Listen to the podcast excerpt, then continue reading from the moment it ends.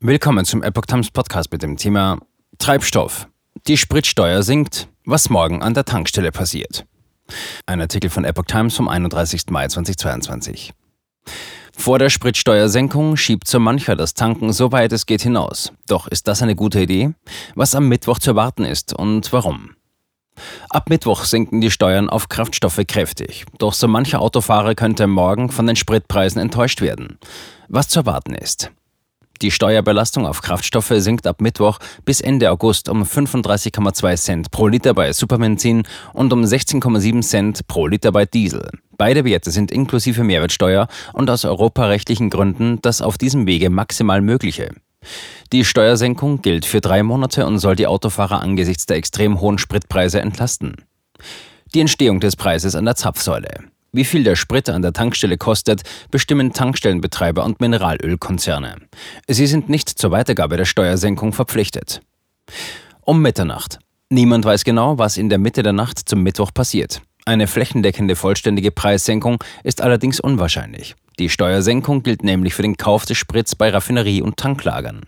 Selbst was am Dienstagabend geliefert wurde, beinhaltet also noch die normale höhere Steuer.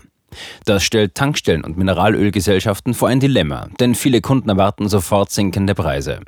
Im Ergebnis könnte es zu einem verzögerten Sinken des Preises kommen. Auch das Finanzministerium hat am Montag noch einmal darauf hingewiesen, dass Tanken möglicherweise erst nach und nach billiger werden wird.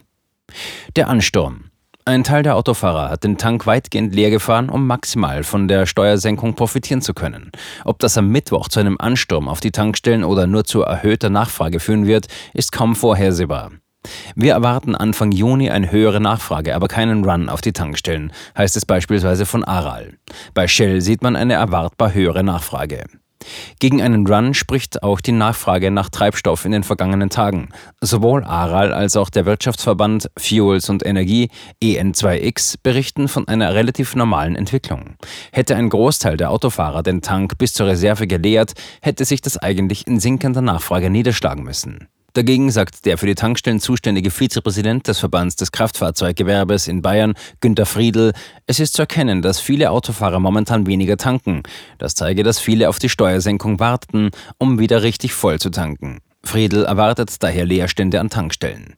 Die Kapazitäten werden nicht ausreichen, dass zum 1. Juni genug preiswerter Sprit da ist. Die Vorräte der Tankstellen. Dass Tankstellen erst ab Mittwoch steuervergünstigten Sprit kaufen können, macht es für sie unattraktiv, ihre Lager vorab noch einmal zu füllen.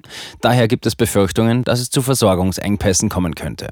Auch Mineralölgesellschaften schließen dies nicht aus. Dazu trägt bei, dass die Logistikkapazitäten für die Belieferung der Tankstellen bereits jetzt angespannt sind, wie es beispielsweise von Shell heißt. Allerdings versichert das Unternehmen, wir sind unsererseits bemüht, die Versorgung aller Tankstellen bestmöglich zu gewährleisten. Wir haben die Spediteure frühzeitig darauf hingewiesen, dass wir im Zuge der Steuersenkung die maximal verfügbare Fahrerzahl im Rahmen unserer Verträge anfordern werden. Bei Aral heißt es, man habe sich vorbereitet und die Logistikketten sind robust aufgestellt. Die Preise im Vorfeld der Steuersenkung. Seit einigen Wochen steigt der Preis für Superbenzin wieder. Zuletzt hat auch der Dieselpreis zugelegt. Der ADAC kritisiert beide als zu hoch. Allerdings steht Deutschland mit der Preisentwicklung im europäischen Vergleich nicht alleine da.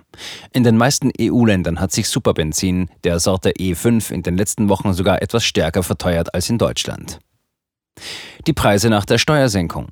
Super E10 kostete im bundesweiten Tagesdurchschnitt des Sonntags 2,129 Euro pro Liter. Diesel schlug mit 2,026 Euro zu Buche.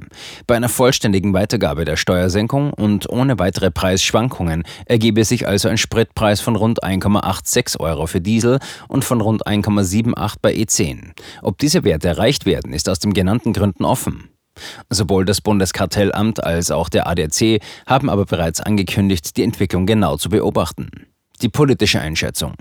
Es gibt alles von Lob bis zur Fundamentalkritik. Finanzminister Christian Lindner schrieb beispielsweise am Montag auf Twitter, wir lassen die Menschen nicht allein, die auf das Auto angewiesen sind. Greenpeace kritisierte dagegen, ausgerechnet die Partei, die Klimaschutz stets marktwirtschaftlich gestalten will, verfällt beim ersten Preissignal in Panik und greift mit dem milliardenschweren Tankrabatt in den Markt ein.